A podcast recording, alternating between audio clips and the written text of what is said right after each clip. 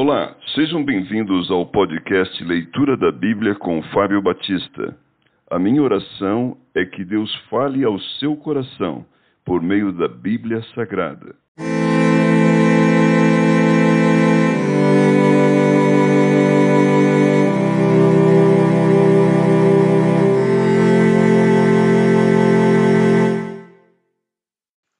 João capítulo 5 A fé que vence o mundo. Todo aquele que crê que Jesus é o Cristo é nascido de Deus, e todo aquele que ama ao que o gerou também ama ao que dele é nascido. Nisto conhecemos que amamos os filhos de Deus, quando amamos a Deus e praticamos os seus mandamentos. Porque este é o amor de Deus, que guardemos os seus mandamentos. Ora, os seus mandamentos não são penosos, porque tudo o que é nascido de Deus vence o mundo. E esta é a vitória que vence o mundo, a nossa fé. Quem é o que vence o mundo, senão aquele que crê ser Jesus, o Filho de Deus? O tríplice testemunho sobre Cristo.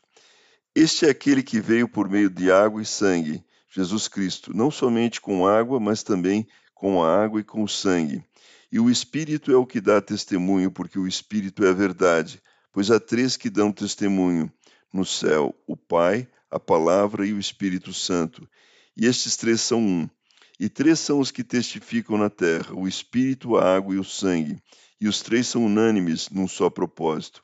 Se admitimos o testemunho dos homens, o testemunho de Deus é maior. Ora, este é o testemunho de Deus que ele dá acerca do seu Filho. Aquele que crê no Filho de Deus tem em si o testemunho.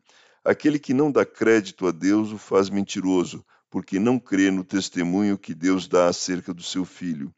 E o testemunho é este: que Deus nos deu a vida eterna, e esta vida está no seu Filho.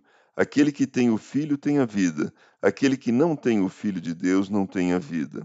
O poder da intercessão.